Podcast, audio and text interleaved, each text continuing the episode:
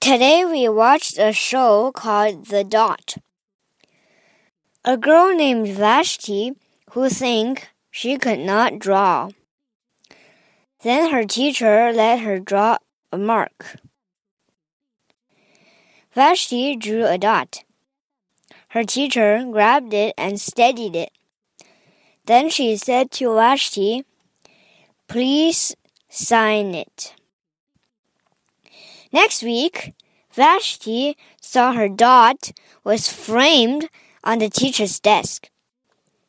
Everyone said it was awesome.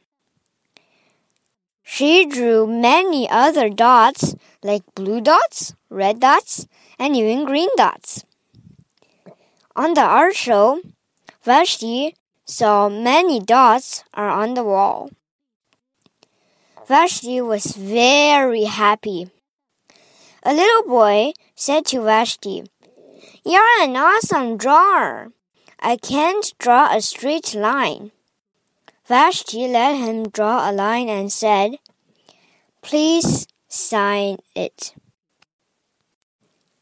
今天我们看了一个表演，一个女孩觉得自己不会画画，她的老师让她随便画一个东西， 他画了一个点，老师说签上你的名字。下周这女孩看见她的画被老师精心的镶了一个画框，大家都说这画真棒。